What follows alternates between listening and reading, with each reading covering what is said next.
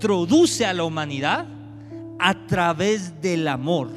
En otras palabras, Dios pone un parámetro llamado amor. Y lo voy a llevar a un nivel muy profundo de revelación. ¿Y qué quiere decir que Dios pone un parámetro llamado amor? Quiere decir esto, iglesia, que toda estrategia espiritual que viene de Dios está construida o está basada en el amor.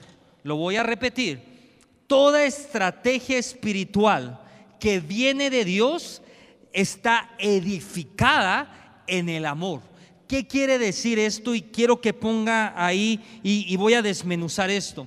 Mucha gente me dice a mí, pastor, es que Dios me dijo, mm, aún pastores han usado el Dios me dijo para abusar de la gente.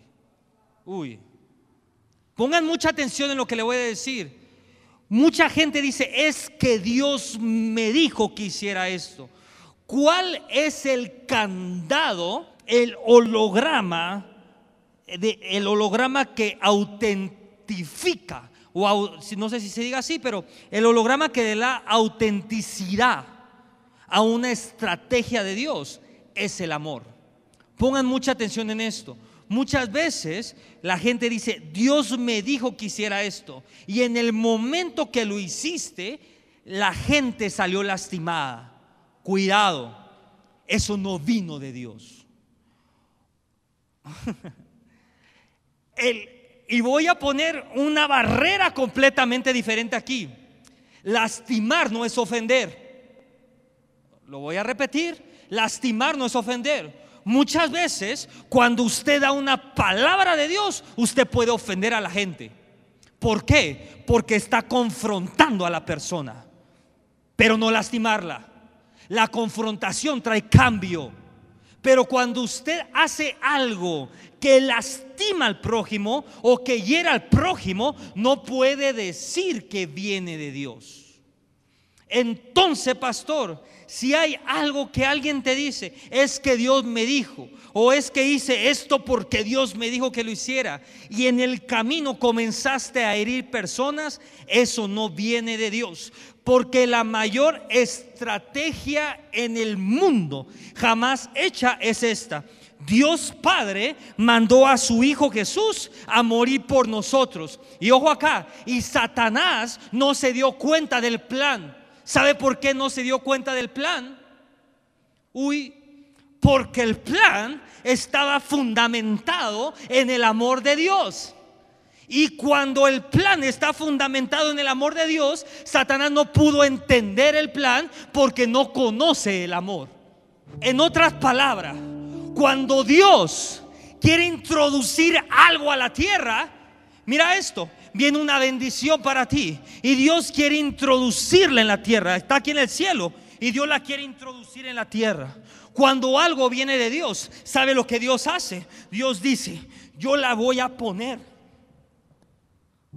Amor para que cuando entre a la tierra, Satanás no la pueda identificar.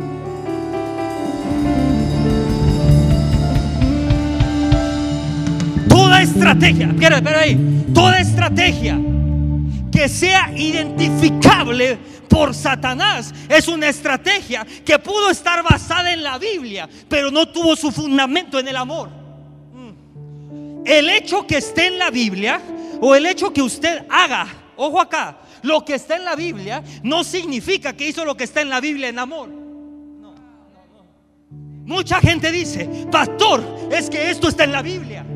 Ok, entonces si usted trae la Biblia así nomás a la tierra, Satanás la puede identificar. Porque Satanás conoce mejor la Biblia que usted.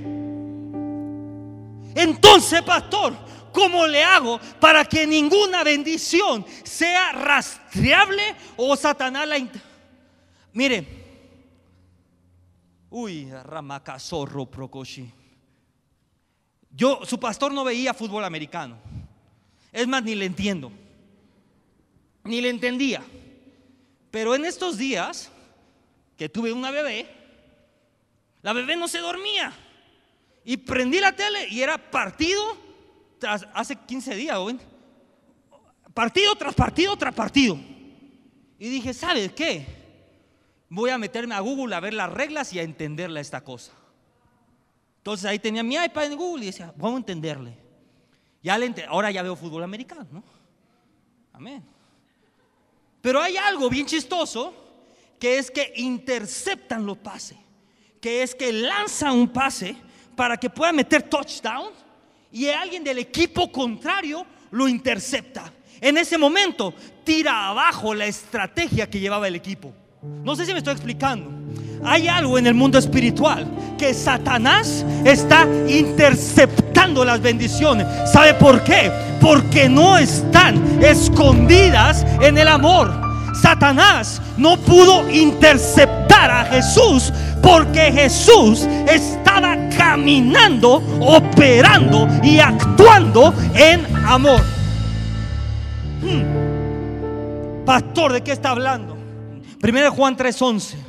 Porque este es el mensaje que habéis oído desde el principio, que nos amemos los unos a los otros. Le voy a decir que dice la versión amplificada. La versión amplificada dice, porque este es el mensaje que habéis oído desde la fundación del mundo. ¿Qué quiere decir esto, pastor? Póngala ahí. La motivación de Dios a la humanidad es el amor. El motor de Dios a la humanidad es el amor. Pastor, hmm, ¿cuántos de aquí dicen, pastor, yo quiero profetizar? Quiero operar en milagros y quiero andar haciéndole de todo. El espíritu de la profecía es el amor. Pastor, pero ¿por qué no puedo profetizar ni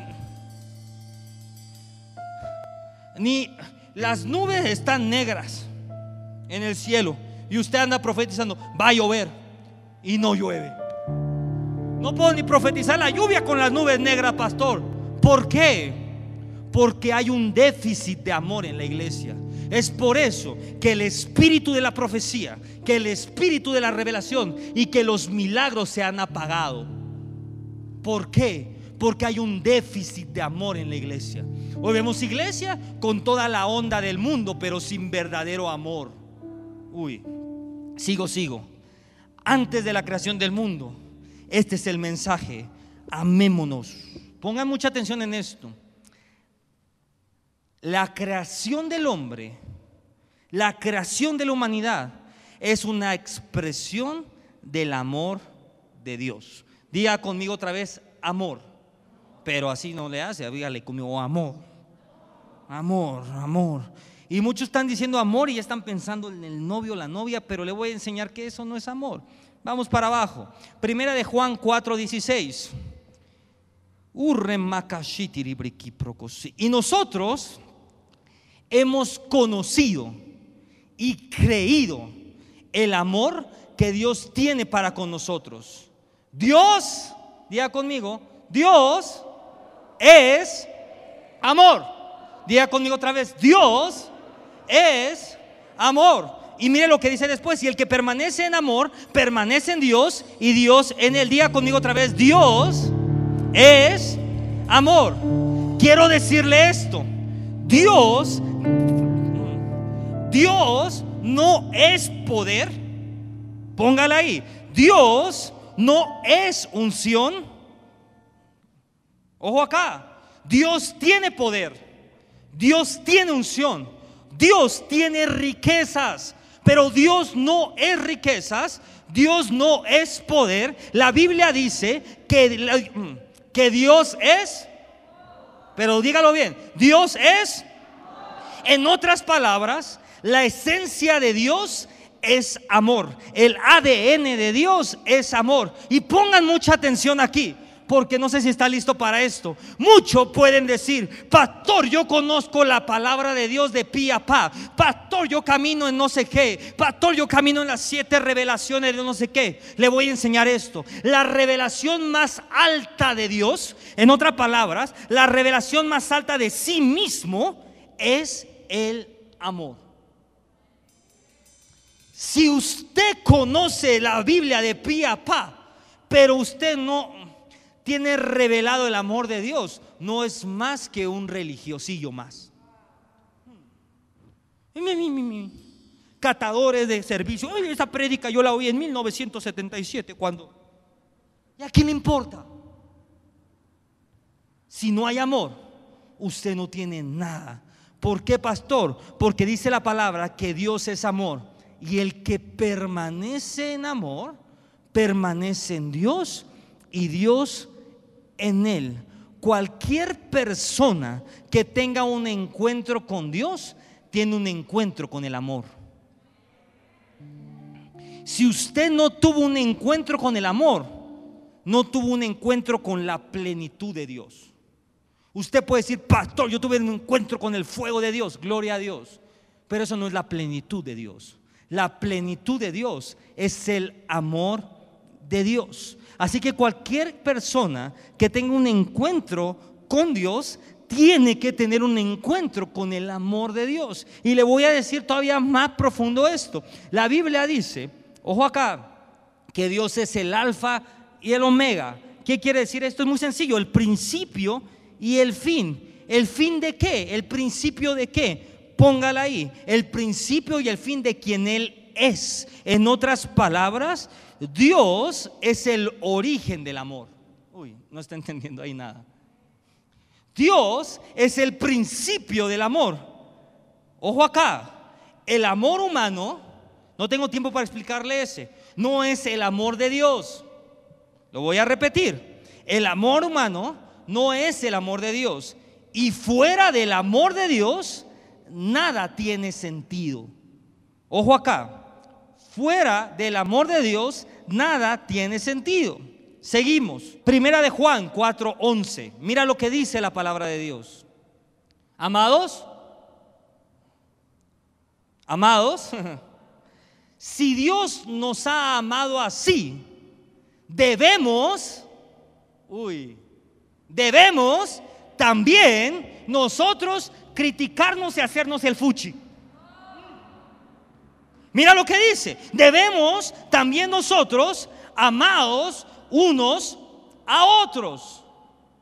Le voy a enseñar el primer principio para que deje la bobería.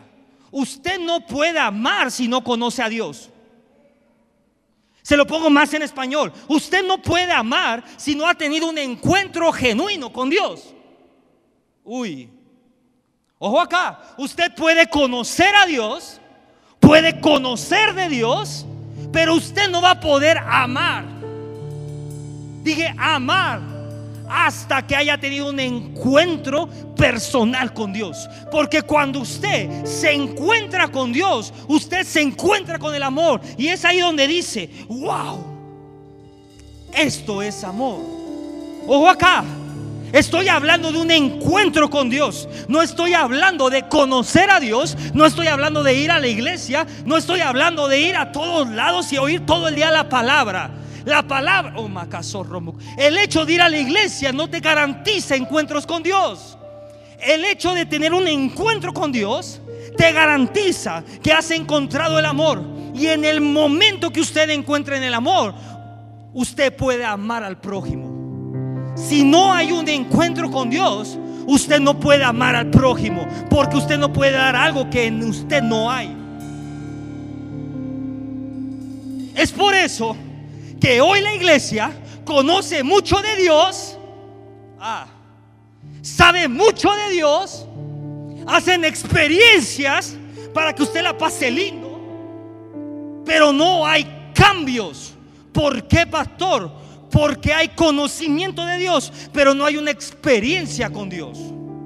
Usted viene a este lugar no a solamente tener conocimiento de Dios, usted viene a este lugar y tiene que venir a este lugar con un corazón diciendo, yo vengo a este lugar a encontrarme cara a cara con Dios. Yo vengo, yo adoro para atraer la presencia de Dios.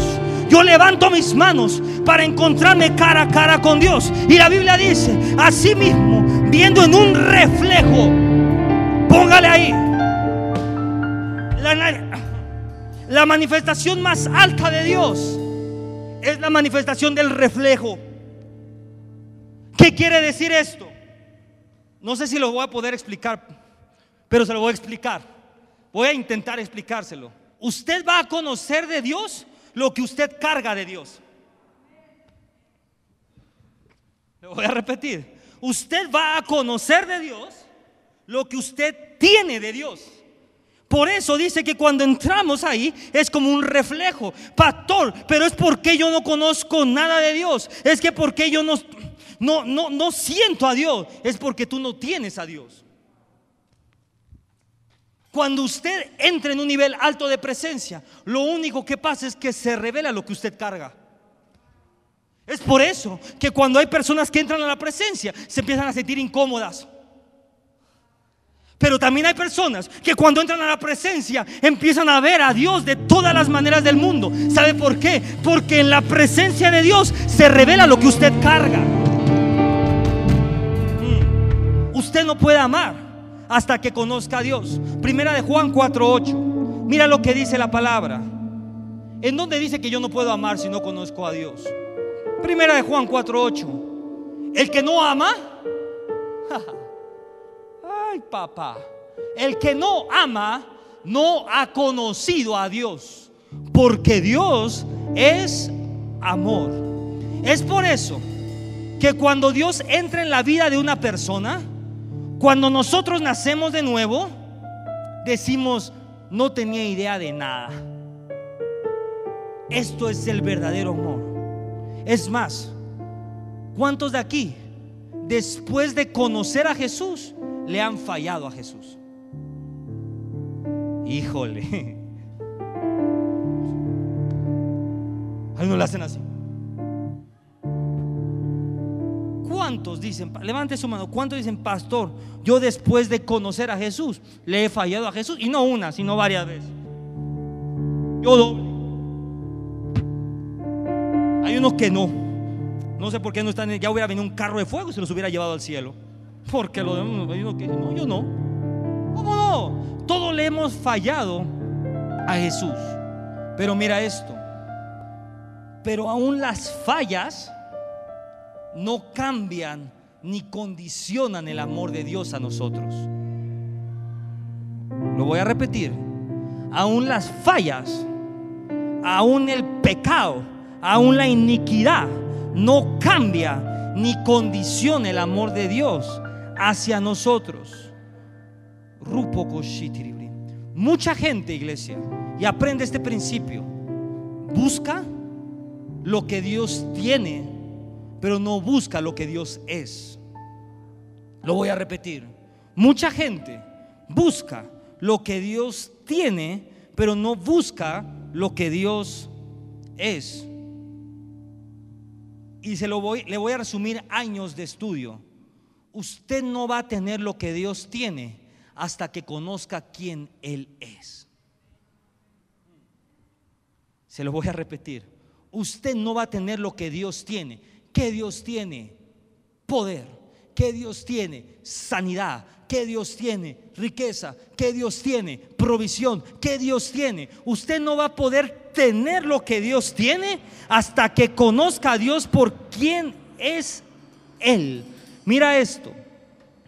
Cuando amas a Dios por lo que Él es, Él desata todo lo que tiene para ti. Yo no sirvo a Dios por un beneficio propio. ¿Por qué sirves a Dios, pastor? Simplemente porque le amo. Simplemente por quien Él es. Y cuando usted busca a Dios por quien Él es y no por lo que tiene para usted, Él desata su plenitud sobre usted, sobre su familia y sobre sus generaciones. Dije, cuando usted busca a Dios por quien Él es, no importa si me va bien o mal, yo estoy sirviéndole a Dios. No importa si se me levanta todo, yo sigo fiel con Dios. No importa que me sienta mal o no mal, yo estoy en la... simplemente porque amo a Dios. Pero se me vino toda mi familia en contra. No me importa. Yo sigo aquí con mis manos levantadas porque amo a Dios. Y cuando usted hace esto, por quien Dios es. Dios dice, mi hijo hace esto por quien yo soy. Así que todo lo que yo tengo se lo voy a entregar a él, a sus generaciones, a su familia, para que la gente vea que el Dios que sirve es un Dios vivo, un Dios real y un Dios que todo lo puede. Diga conmigo amén. Ahí póngale. Nosotros somos el producto del amor de Dios. La cura número uno, póngale uno ahí, para la ansiedad, para la baja autoestima, para la falta de identidad, es el amor de Dios. ¿Sabe por qué hoy hay un mundo sin identidad? ¿Qué es identidad, pastor? La gente busca identidad en el prójimo. Hmm. Pastor, yo quiero ser como la Kardashian. ¿Qué es eso? ¿Está mal, pastor? Claro que está mal. Sea como Dios la diseñó a usted. Claro que yo no quiero ser ni como la Kardashian, ni como el Kenny West, ni como nadie de esa bobería. Yo quiero ser Joel con el plan perfecto de Dios para mi vida, con una identidad de hijo. Porque yo sé que si yo soy auténtico, la autenticidad impacta a personas. Dije, la autenticidad impacta a personas. ¿Sabe por qué hoy la juventud no impacta ni una mosca? Porque no son auténticos.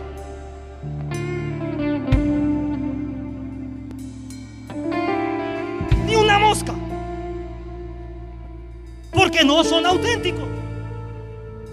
La gente compra una marca para pertenecer a. Si usted va a comprar una marca de lo que sea, cómprela porque le gusta. Pastor, pero vi una sudadera de carísima. Cómprela porque le gusta a usted. Porque a mí me gusta ahí la calaca. Cómprela si la quiere, está bien. Porque le gusta a usted. No por pertenecer a nadie. En este tiempo vivimos en un tiempo donde nadie está generando impacto o muy pocas personas están impactando. ¿Sabe por qué? Porque hay una falta de identidad. El diablo tiene a la humanidad donde la quiere tener. ¿Cuál es ese estado, pastor? Póngala ahí. Es un estado de imitación. Dije, el diablo metió a la humanidad donde la quiere tener. En un estado de imitación. Quiero imitar lo que hacen los demás para pertenecer a eso. Pero Dios te dice, el valor de una persona está en su individualidad. ¿Sabe por qué? Porque usted, porque usted, porque usted, porque usted y porque usted tiene lo que yo no tengo. Y eso es lo que le agrega valor. En un negocio, ¿sabe lo que le da valor a un negocio? Que usted tenga lo que los demás no tengan. Que usted haga lo que los demás no hacen. Pero el enemigo ha enseñado que entre más nos parezcamos, más valiosos somos. Pero te voy a decir algo, en Dios, entre más diferente seas, más vales.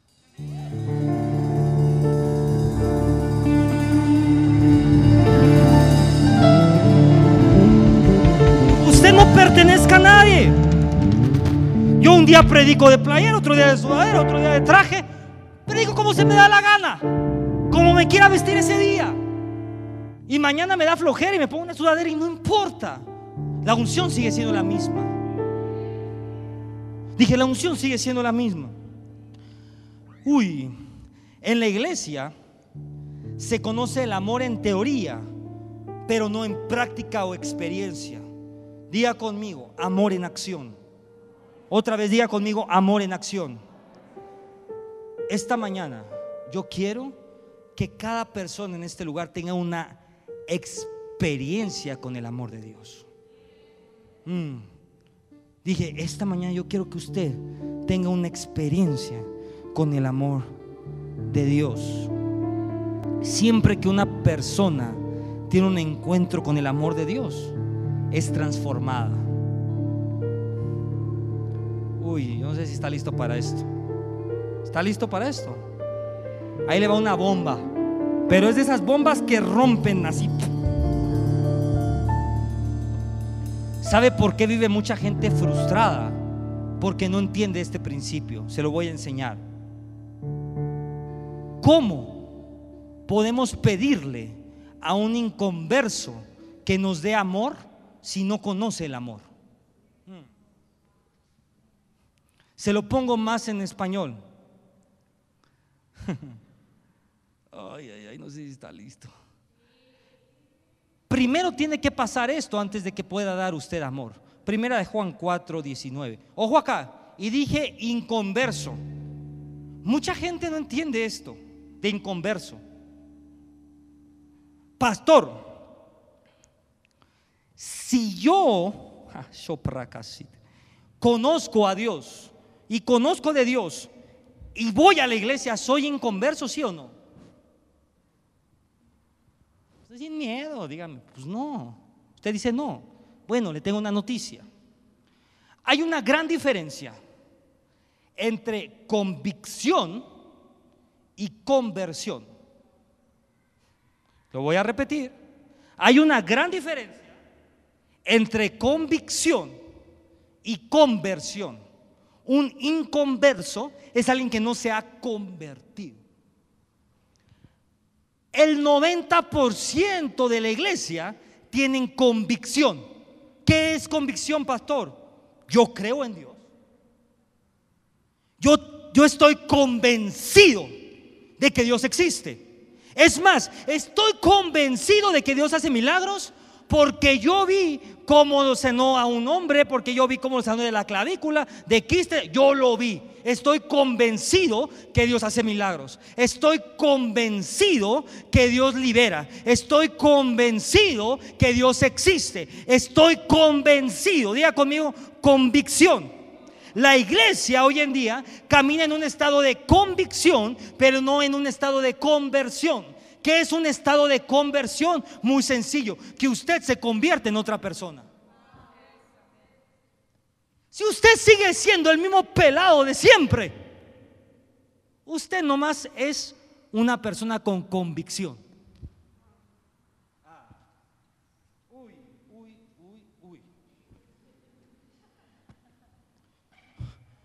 pastor, yo soy cristiana, cristiana, cristiana. Pero que no volteen a ver a mi esposo porque se me olvida lo cristiano. Póngala ahí. Convicción. Este, esta palabrita de que no se metan con mis hijos porque se me olvida lo pastor. Lo único que muestra es un estado de convicción usted está convencido de que Dios existe, pero su vida no ha sido transformada. Porque cuando realmente tu vida ha sido transformada, entraste en un estado de conversión. ¿Y qué es un estado de conversión? Que simplemente ella es Moni. ¿Qué es una conversión? Moni llega a Dios y dice, yo me convierto. Ven, Moni. Moni se convierte. Y ahora aparece, voy con mi celular. Aparece Lidia, siéntate, siéntate, Lidia. Hubo una conversión. Ya es otra persona. Es más, ya ni se llama igual. No está entendiendo nada. Siempre que los discípulos llegaban con Jesús, ¿sabe qué hacía Jesús? Les cambiaba el nombre. ¿Sabe por qué? ¿Sabe por qué? Porque en ese momento Jesús les estaba dando identidad. Le estaba diciendo, tú ya no te llamas, ¿cómo se llama usted? Tú ya no te llamas Carmen, ahora te llamas Juanita. En otra palabra, Jesús le estaba diciendo, Carmen quedó enterrada. Hoy que caminas conmigo, tú ya no puedes seguir llamándote Carmen, tú te llamas Juanita y vas a actuar como yo actúo. conversión.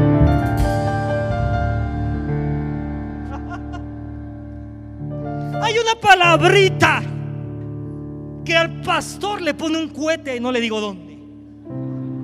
¿Qué es esto? Veo muchachos por todos lados diciendo una pancarta. Ven tal como eres. Les faltó algo. Ven tal como eres, pero no puedes salir como entraste. Usted venga como quiera venir. Aquí nadie lo va a juzgar. Pero yo le garantizo que si usted viene a tener un encuentro con Dios, usted sale completamente diferente que como entró. Venga como es, pero no salga como entró. Dije, venga como es, como quiera que sea, venga, pero no salga igual. Hay una palabra que confronta. El amor confronta. ¿Cuántos dicen, pastor, yo amo a mis hijos? Bueno, si los ama, confróntelo. Porque la confrontación trae crecimiento. Ay, mi vida, mi hermosa, no importa. Confróntalo. ¿Cómo que no importa? La confrontación trae crecimiento. Quien te ama te dice la verdad. ¿Cómo podemos pedirle a un inconverso que nos dé amor si no conoce el amor? Primera de Juan 4:19. Nosotros le amamos a Él. Mira esto, porque Él nos amó. Mira, mira, mira esto. Tenemos que tener amor antes de dar amor. La queja más frecuente en los matrimonios es esto. Pastor, es que no me ama. Él dice, pero ¿cómo no te ama? Pues es que nunca me dice. Lo más frecuente. ¿Sabe por qué pasa esto en los matrimonios? Porque usted está demandando o poniendo demanda en una persona que no tiene amor. una persona no puede dar lo que no tiene. La motivación por la cual una persona que no se ha convertido, diga conmigo, convertido, ojo, puede tener la convicción, puede ser cristiano, pero no se ha convertido. La, la, razón por la cual una persona que no se ha convertido hace las cosas es por dos cosas. Póngala ahí. Interés personal o ambición personal. Esa es la naturaleza humana. Interés o ambición. Así de sencillo es. Ojo acá, pastor, pero mi hija se va a casar con un inconverso. Pero no sabe, pastor, es súper buena gente, es millonario y aparte guapo. Se lo resumo, su hija va a tener todo, pero no va a tener amor.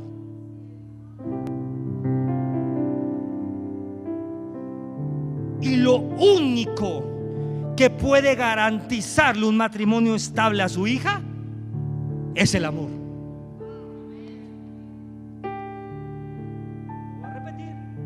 Y lo único que puede garantizarle un matrimonio estable a su hijo es el amor. Porque de repente hay una crisis y la riqueza se pierde. Si estabas interesado en las riquezas, perdiste el interés.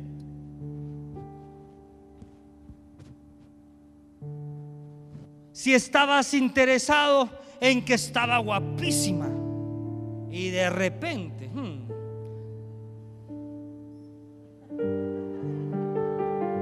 se le fue el interés.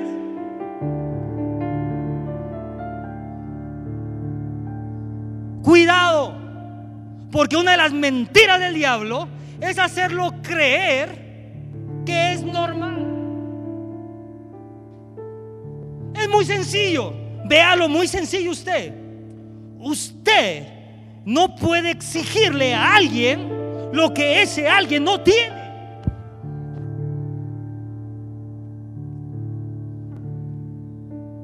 Pastor, pero es que a mí me interesa la buena familia y el apellido, bla, bla, bla, bla, bla. Hmm. Eso se acaba.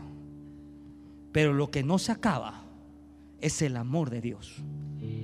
Lo voy a repetir. El amor primero tiene que ser interno antes de manifestarse a los demás. Se lo pongo más en español. Muchas personas se casan esperando que su esposa o esposo les dé ese amor. Pero una vez que se casaron se desilusionan. ¿Sabe por qué? Porque se juntan con otro que tampoco tenía amor. Usted no tiene amor. Trae un vacío de amor. Este tamaño. Y para terminarla de fregar, se casa con otro igual que usted. Dice, pero pastor, es que no, no, no era lo que me imaginé. Pues claro que no. Porque ese amor solamente lo puede llenar Dios. Y hasta que usted no tiene carga el amor de Dios, usted puede amar al prójimo. otra palabra, antes de andar buscando novio o novia y andar en la bobería, ten la certeza que está lleno y cargado del amor de Dios. Porque si no tienes ese amor, va a ser imposible que usted ame ni siquiera a su perrito que le hace ojitos. ¿Cuál es una manifestación de que no hay amor? Póngala ahí. El que me la hace, me la paga. Hmm.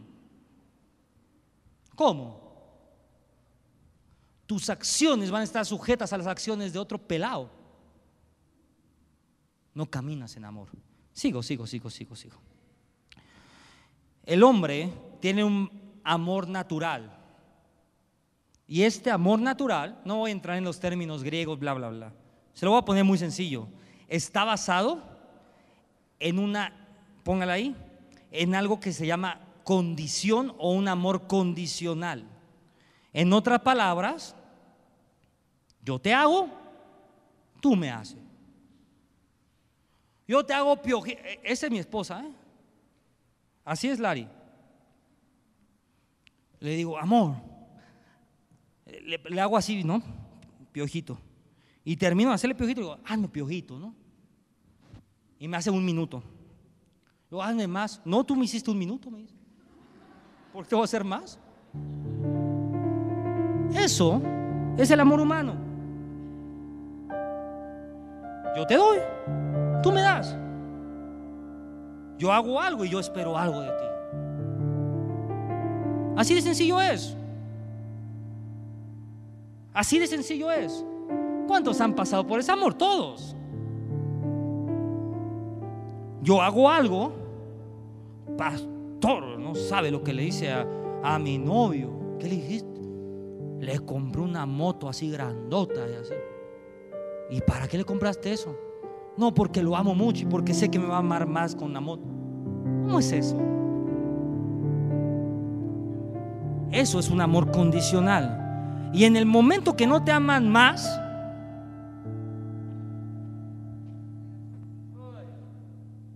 empiezas. Gasté mi. Hablar de los pelos. Me gasté mis. Y me dejó por otra. ¿Y quién te mandó a gastarte tus ahorros? Ponga mucha atención en lo que le estoy diciendo, porque es muy profundo. Yo creí en él. Yo creí en ella y puse mi reputación por él o por ella. ¿Quién te mandó a poner tu reputación por ese pelado? Y me abandonó y me dejó y me lastimó. Amor humano. Si caminas en amor humano, tarde o temprano te van a desilusionar. Y cuidado, porque esa desilusión el 70% de las personas culpan a Dios por esa desilusión. Y Dios no tiene nada que ver ahí. Ay, ay, ay, pastor. Yo pensé que iba a decir que el amor es sufrido, que todo lo puede, que ahí a pesar de que mi, mi muchachón estoy inconverso, pero el amor todo lo puede. Va mucho más allá de eso, iglesia. Cada persona que no ha sido nacida de nuevo, cada persona que no ha nacido de nuevo, cada persona que no ha tenido una conversión real, no tiene el amor de Dios y tiene el amor humano. Punto. Romanos 5:5. Le voy a enseñar otra llave del amor. se pone bueno, se pone bueno, pastor. Vamos, Romanos 5:5. Mira lo que dice la palabra de Dios.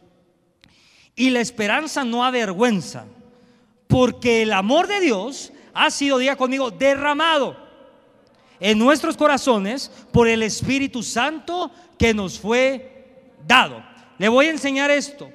El único atributo de Dios que ha sido derramado sobre sus hijos sin medida es el amor. Mm, se lo pongo más en español. La fe, Dios te la da con una, dice que hay una medida de fe. La gracia, Dios te la da con medida. El amor es el único atributo de Dios que Dios derrama ilimitadamente sobre los hijos. Se lo pongo todavía más en español. Así que usted no tiene excusa. Si usted ha nacido de nuevo, si usted ha experimentado una conversión genuina con Dios, usted tiene la capacidad de amar. Y ahorita le voy a romper fortalezas mentales más fuertes. Vamos rápido. Apocalipsis 2.4. Pero tengo contra ti que has dejado tu primer amor. Voy rápido. ¿Cuántos de ustedes se acuerdan en el momento que tuvieron el primer encuentro con Dios? No le estoy diciendo cuánto, hace cuánto es cristiano usted, no, no, no. Ese que usted dice, yo sé que lo sé, que este día tuve un encuentro con Dios. Eh, en un retiro, en la iglesia, cuando vino por primera vez, cuando, no importa cuándo, que ¿cuántos se acuerdan? Yo tuve ese encuentro por primera vez. Amén. Cuando usted tuvo ese encuentro por primera vez, en ese momento vino un amor sobrenatural. Y usted todo el día quería estar con Dios, en la iglesia, ahí en la presencia de Dios. Pero ese amor se fue enfriando con el tiempo o fue disminuyendo con el tiempo. Ojo acá, el amor no disminuye, pero el amor se apaga. El amor se enfría. Entonces, pastor, ¿qué pasa acá? La represión más grande de Cristo a la iglesia es que el amor que Él te dio o que ese primer amor se haya apagado. Te voy a decir algo, nadie tiene excusa para decir yo no puedo amar. Si usted se ha convertido en Dios, usted tiene la capacidad de amar el mundo. Me gusta esta frase. Hay una, hay una, un versículo que me gusta mucho que dice que el mundo está esperando por la manifestación de los hijos de Dios. ¿Han oído eso ustedes? ¿La manifestación de qué? Muchos relacionan milagros, muchos relacionan con liberación, pero lo único que dice ahí es, el mundo está esperando por la manifestación de Dios a través de los hijos. ¿Qué quiere decir esto, pastor? La humanidad entera está esperando por la manifestación del amor de Dios a través de usted. Cuando el mundo vea la manifestación del amor de Dios, va a ver que somos diferentes. ¿Tiene tiempo? ¿Sí o no? Seguro. El jueves fuimos con el proveedor del libro. Esto es, lo que le voy a decir es fuerte. Es fuerte, fuerte, fuerte. Y, y, fuimos con el proveedor de libros y fuimos mi esposa, la bebé y yo. Y mi esposa iba en pants. Esto es real. En pants, pants de ejercicio. O sea, leggings de ejercicio y una sudadera acá de ejercicio. ¿Sabe usted cómo son los leggings de ejercicio? Ok. Llegamos ahí. Y ocho hermanitas, porque así te dicen, hermanito, se le quedaban viendo a los leggings. En un, como en un sentir de juicio.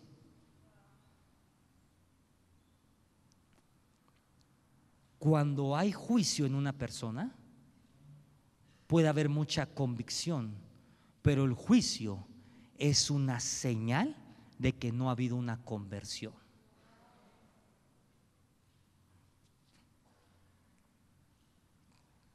¿Cómo te atreves tú a juzgar a alguien? ¿Y en base a qué? Dios me enseñó algo a mí. Y siempre lo digo y me encanta enseñarlo. Y se lo voy a enseñar a usted. Y apréndalo y métaselo en la cabeza. No juzgue a alguien solo porque peca diferente que usted. Pastor, pero ese es un adúltero. Pero usted es un mentiroso y lo hace igual. ¿eh? Cuidado. Yo lo vi. La iglesia hoy en día está llena de juicio. Ay, pastor, sáquese la, la, regla para ver cuánto le mide la falda a la hermanita. ¿Qué es eso? ¿Qué es eso? Pastor, pero es que esto es que me dijo y me hizo. Juicio. La iglesia está viviendo en un ámbito de juicio. Y entonces, pastor, póngala ahí. El cristianismo es la única religión construida sobre el amor. Entonces, pastor, cuando ve usted esas cositas así como amargadas, como hay juzgonas, esos no son cristianos. Llámele religiosas o religiosos, pero cristianos no son. Porque un cristiano es aquel que camina con el amor de Dios. ¿Cuál es el amor de Dios? Es que a donde quiera que vaya, usted lleva el amor de Dios y le, mm, no voy a entrar ahí. Cuando la gente relaciona a Dios con el amor, muchos dicen esto, apúntela ahí, porque voy a entrar más rápido. ¿Cómo sabes que una persona no conoce el amor de Dios? Porque dicen esto. Esta es una pregunta que a mí me han dicho 1835.3 veces. Patar, pero si Dios es tan bueno y si Dios es amor, ¿por qué los niños se mueren en África? Una persona que dice eso no conoce el amor de Dios, porque su juicio lo está basando en un amor humano. Si Dios fuese bueno, ellos tendrían comida. Pero le voy a decir algo, si Dios no fuese bueno, usted estaría muerto. No si me explico. ¿Por qué? Porque la palabra dice que la paga del pecado es la muerte. Pero el regalo de Dios es la vida y la vida eterna. Entonces, si hay hambruna, no hay hambruna. El hecho de que haya vida es una manifestación de que Dios nos ama. Juan 13, 34 y 35. Voy rápido. Un mandamiento. Juan 13, 34 y 35. Un mandamiento. Diga conmigo, un mandamiento. Pero diga conmigo, un mandamiento. Mira lo que dice, un mandamiento no os doy, que os améis los unos a los otros como yo os he amado a ustedes, que también os améis unos a los otros. En esto conocerán que son mis discípulos si tuvieses amor. No te digas cristiano si te la vive criticando al prójimo. Uy, un mandamiento, póngala ahí, no es una opción. ¿Por qué Dios pone como un mandamiento el amor? Póngala ahí. Porque un abrazo puede cambiarle la vida a alguien. Porque una ofrenda puede liberar a alguien. Pastor, pero yo siento que Dios no me ama. Tus sentimientos no tienen nada que ver con la verdad. Dije, pastor, pero yo siento que Dios no me ama. Lo que tú sientas no tiene nada que ver con lo que Dios es y con lo que Dios hace. Si sientes o no que te aman, Dios te ama. Punto. Ponga mucha atención en esto.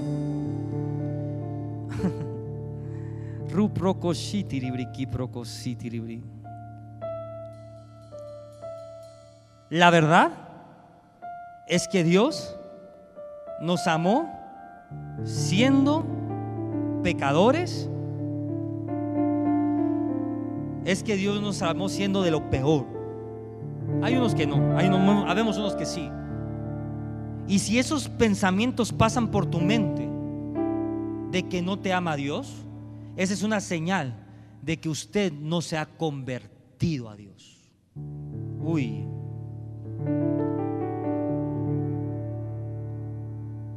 Una vez que conoces el amor de Dios, ahora sí Dios dice, ama a tu prójimo.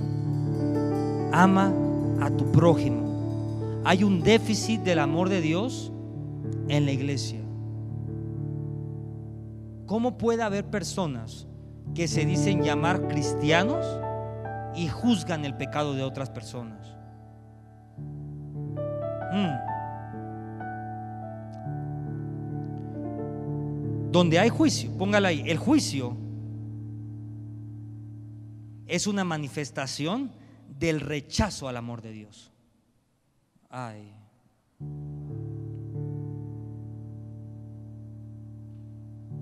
Hoy en la iglesia vemos juicio. En esta no, en la de enfrente. Hoy en la iglesia vemos una cantidad de tonterías. ¿Cómo es eso, pastor? Es que simplemente hay un conocimiento del amor de Dios, pero no hay una experiencia con el amor de Dios. Este es el tiempo de dejar a un lado nacionalidad, raza, barrera, barreras sociales, barreras físicas. Es muy difícil lo que le estoy diciendo. Y empezar a caminar con el amor de Dios.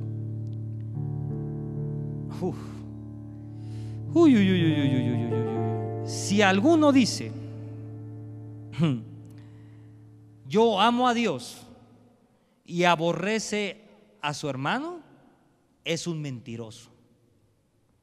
Hmm. Uy, uy, uy, uy, uy, uy, uy. Pastor, pero es que yo amo a Dios. Pero no le hablo a Stephanie. Porque me cae. Hmm. Mentiroso. Pastor, yo amo a Dios. Pero que no se me acerque Esli. Porque me hizo mentiroso.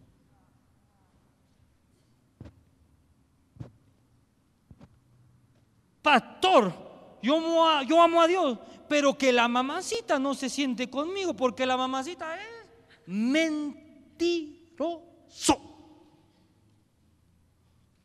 Dije, mentiroso. Pastor. Pero es que pasa Eli delante de mí y yo ni la saludo. Mentiroso. Mira lo que le estoy diciendo acá. Yo no sé si está listo. Si usted aborrece a su hermano y dice que ama a Dios, es un mentiroso. Si ora en contra de su hermano, es un mentiroso. Si le desea el mal a su hermano, ojalá que se le suban las pulgas y lo picoten todo por lo que, porque me tiró mi café. Mentiroso usted también. Mira lo que le estoy diciendo. Vamos más profundo. Uy, uy, uy, uy, uy.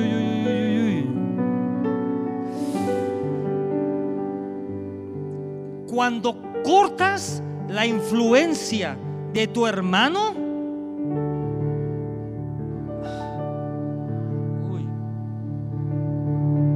¿se lo enseño? ¿Qué es cortar la influencia? Está Lidia. Y tú oras con Lidia y dices, Ramón, ya estás. Dice, wow, la Lidia ora duro.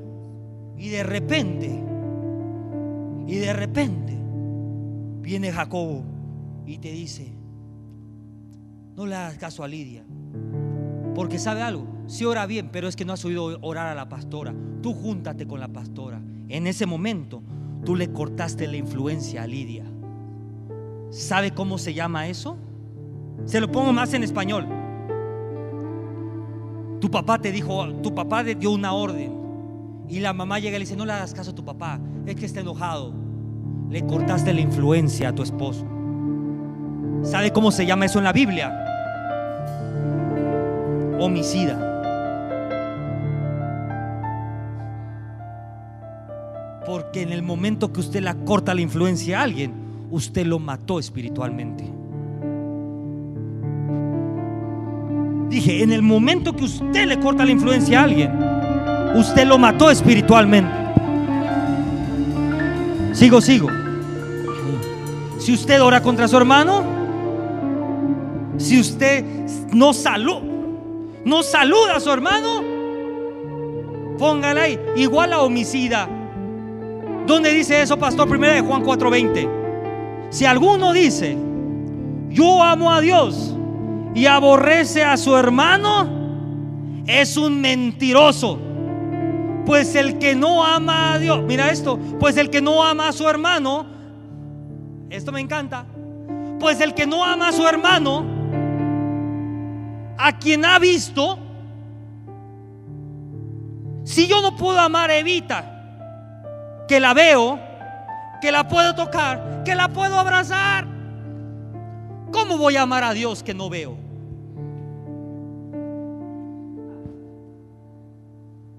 El pastor está cansado de la religión, de la bobería y de las iglesias fresita. Ay, pastor, lo amo. Pero por atrás te da una puñalada en la espalda. Mentiroso. Dice ahí, si usted ama a Dios y aborrece a su hermano, mentiroso. Y mira lo que dice después.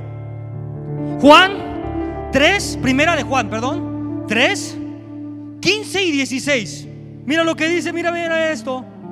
Y todo aquel, y todo aquel que aborrece a su hermano, es que me hizo no sé qué, pastor, es que lastimó a mi hija, pastor, es que me tiró el café, pastor, todo aquel que aborrece a su hermano es homicida. Y sabéis que ningún homicida tiene vida eterna permanente en Él. En esto hemos conocido el amor en el que Él puso la vida por nosotros. También nosotros debemos poner nuestra vida por nuestros hermanos. Ya vio como aquí no hay amén. ¿Sabe por qué? Porque el ADN de la humanidad es un ADN egoísta. Todo para mí, todo para mí. Si tenemos una amistad, no es porque genuinamente te quiero, es porque quiero lo que tú puedes hacer por mí. Eso es la humanidad. La iglesia trata a la gente. Ay, si tú diezmas, bienvenido. Pero si tú no diezmas, hazte para allá. ¿Quién te crees? ¿Sabe por qué yo no veo los sobres de los diezmos? Si usted pensaba que yo veía su sobre, que dice, ay, no manches. Y serio mío, qué bien le va, gloria a Dios. ¿Sabe por qué yo no veo eso? Para no contaminar mi corazón. ¿Qué es eso? De que tu valor te lo da lo que das. La Biblia dice ahí, todo aquel que aborrece a su hermano es homicida. Y sabéis que ningún homicida tiene vida eterna. En esto hemos conocido el amor. Mira esto. Cuando usted le niega el saludo a su hermano, usted se está poniendo en una posición de homicida. Dice la Biblia, en esto hemos conocido el amor, en el que Él puso su vida por nosotros, así también nosotros debemos poner nuestras vidas por los hermanos.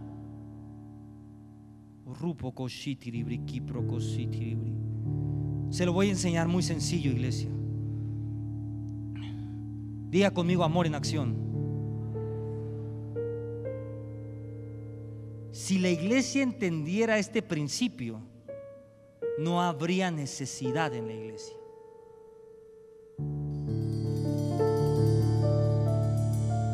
Muy simple. ¿A cuántos de ustedes Dios los ha bendecido, bendecido, bendecido? Bueno, ¿usted? Ya, baje eso. ¿Cuántas veces te has acercado con alguien de la iglesia a decir, ¿cómo va tu casa? ¿Cómo va tu economía? ¿Tienes para comer?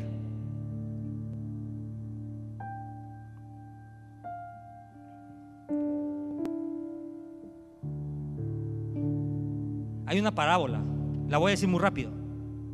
Dice la, que había un sacerdote que bajaba por la montaña, que había un hombre desnudo eh, tirado en la, en la calle y que el sacerdote bajó y se pasó de largo porque dijo, ¿cómo es que yo me voy a parar? No vaya a contaminar mi unción.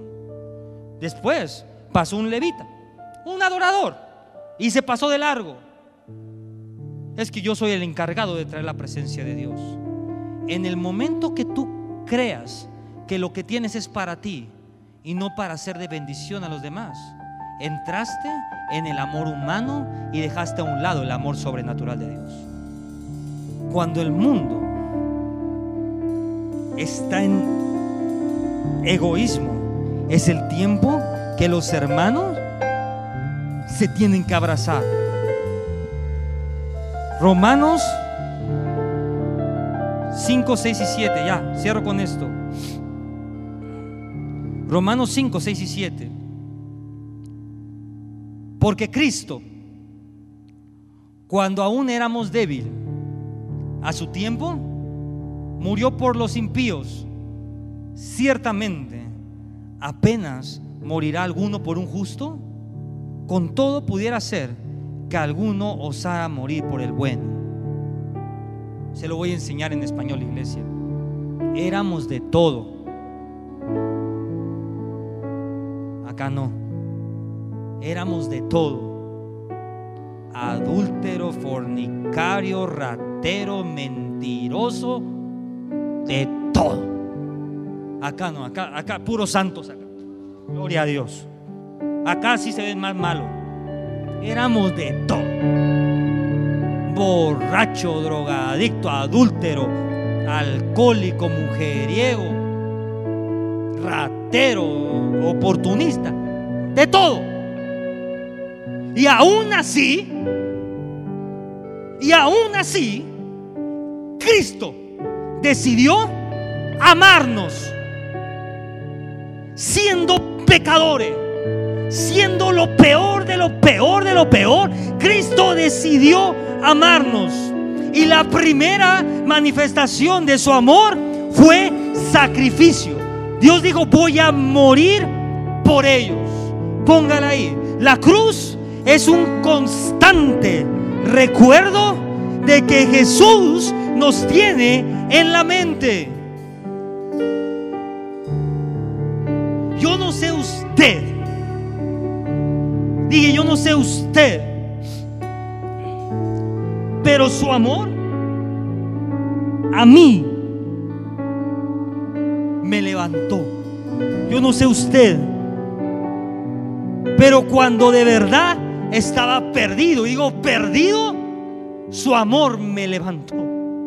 Yo no sé usted, pero cuando estuve a punto de morir, su amor me rescató.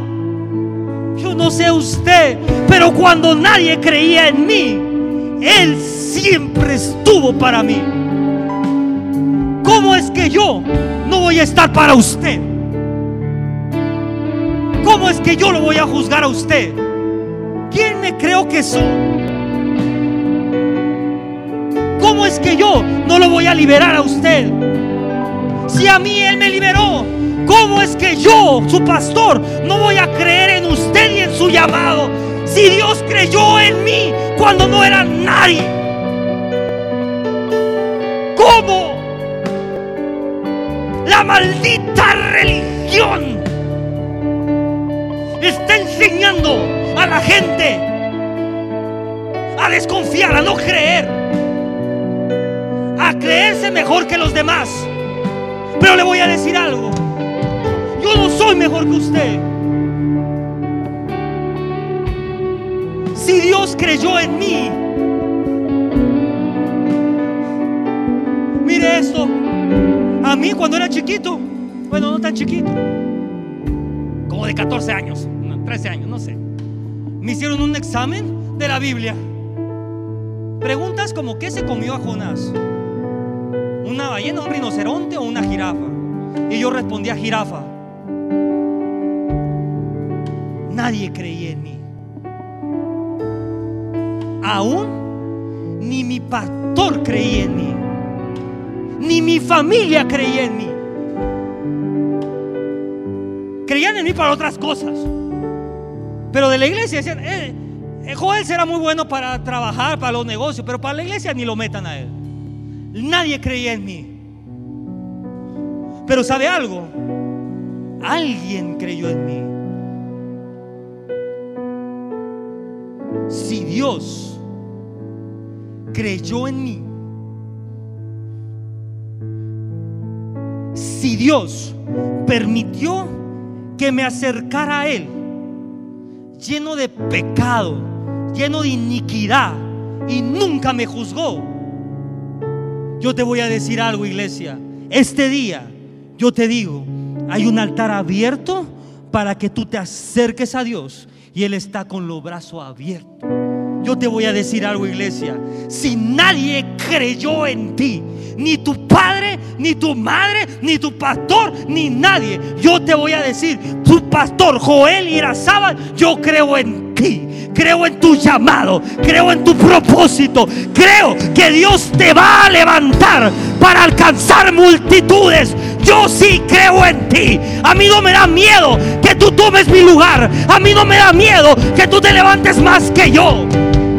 Levántate. Yo creo en ti. Yo creo en ti.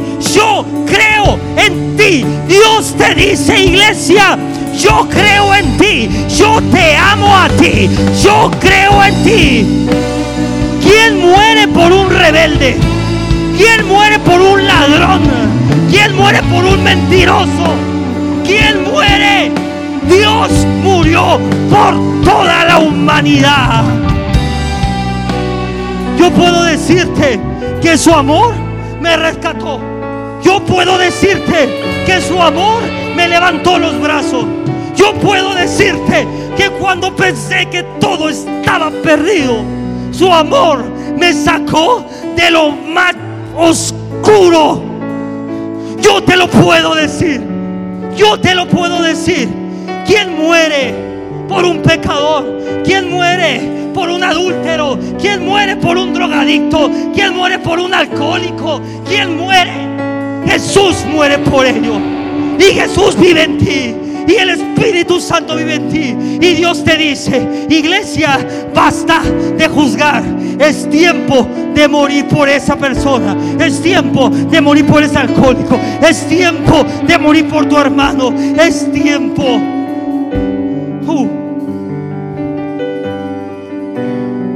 Satanás no puede falsificar el amor de Dios porque simplemente no lo conoce. Pastor, es que yo soy como soy porque mi papá, porque mi mamá no tenían amor conmigo. Hoy te digo, ya no tienes excusa porque Cristo te amó por sobre todas las cosas. Deja de culpar a tus padres. Deja de culpar a tu madre. Deja de culpar a tu pasado. Porque si realmente tuvieras la revelación del amor de Dios, podrías decir, soy nueva criatura. Y ahora, yo no tuve un padre en mi vida, pero en el momento que conocí a Cristo Jesús, conocí a través de Cristo a un Dios como Padre. Y hoy puedo ser un Padre. Nunca tuve una figura de un Padre en mi vida. Pero hoy conozco a Cristo. Conozco al Padre Celestial como el mejor Padre del mundo. Y hoy me puedo parar y decir, soy un Padre en toda la extensión de la palabra. Quita. Es que así me trataban a mí. Es que así me... Quita eso de tu mente. Arráncalo. Es que a mí nadie me amó. Es que en mí nadie me creyó. Una vez un pastor me dijo, es que tú tienes que pasar lo mismo que yo. Mentiroso. Yo se lo digo a usted. Usted no tiene que pasar lo que yo pasé. Yo ya lo pasé para que usted no lo pase. no sé si está entendiendo. Usted no tiene que costar el mismo trabajo llegar a donde yo llegué. Porque yo ya lo pasé para que usted no lo pase. Esa es la diferencia entre un pastor y un padre espiritual. El padre espiritual recorre el camino para que sus hijos no tengan que recorrer el mismo camino.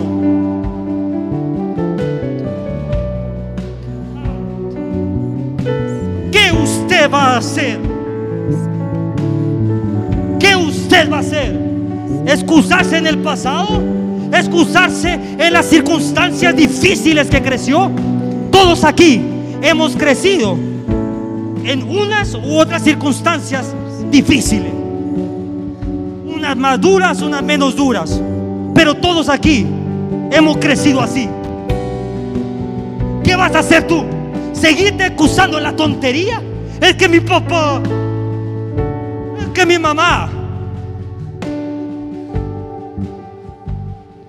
puedo hablar como mi hijo? ¿Sí o no? ¿Le puedo hablar como mi hijo? No sea chilletitas. Deje a un lado.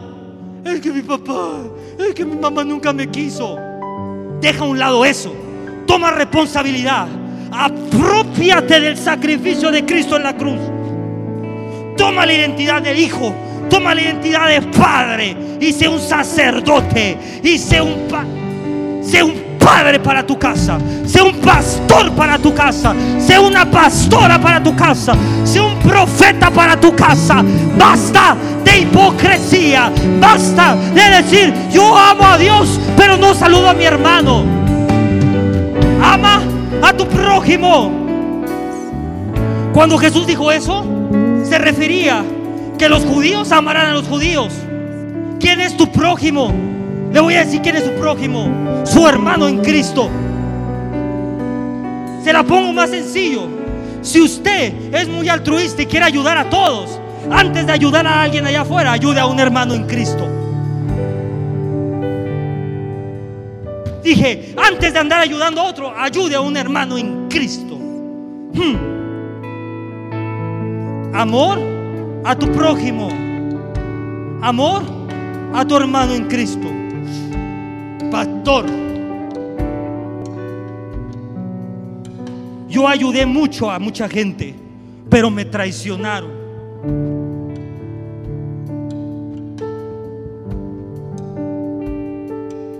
Si yo le contara cuánta gente yo he levantado, en cuánta gente he creído, y no solamente espiritualmente, naturalmente y financieramente. Y el nivel de traición que han hecho y lo que han hablado sobre mi vida se va para atrás.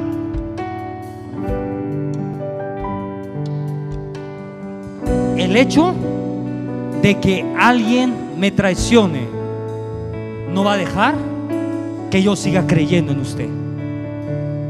Es más, si usted me traiciona, a pesar de la traición, voy a seguir creyendo en usted. ¿Sabe qué me dice mi esposa a mí? Es que tú eres muy buena onda, es que tú eres muy tonto a veces para eso. No es que soy tonto. Muchas veces yo me doy cuenta cuando viene la traición. Pero siempre sigo creyendo que no me van a traicionar. Como Cristo Jesús sigue creyendo en mí. Aun cuando Él ve que estoy pero pecando de lo lindo pero estoy en la traición máxima. Él sigue diciendo, yo voy a creer que mi hijo no me va a traicionar. Yo voy a creer que mi hijo no va a hacer eso. Yo voy a creer en eso. Y si lo hace, Él sigue firme, esperando que me arrepiente y que regrese a Él. ¿Qué usted hace, pastor, si lo traicionan? Sigo creyendo, sigo ayudando, sigo orando. Porque yo sé que tarde o temprano esa persona, y es lo que yo espero, va a entender, va a tener una revelación y va a decir, papá, pastor, perdón. Y mi amor hacia esa persona no va a cambiar. Como el amor de Cristo no cambia conmigo. ¿De qué es tiempo, iglesia? Es tiempo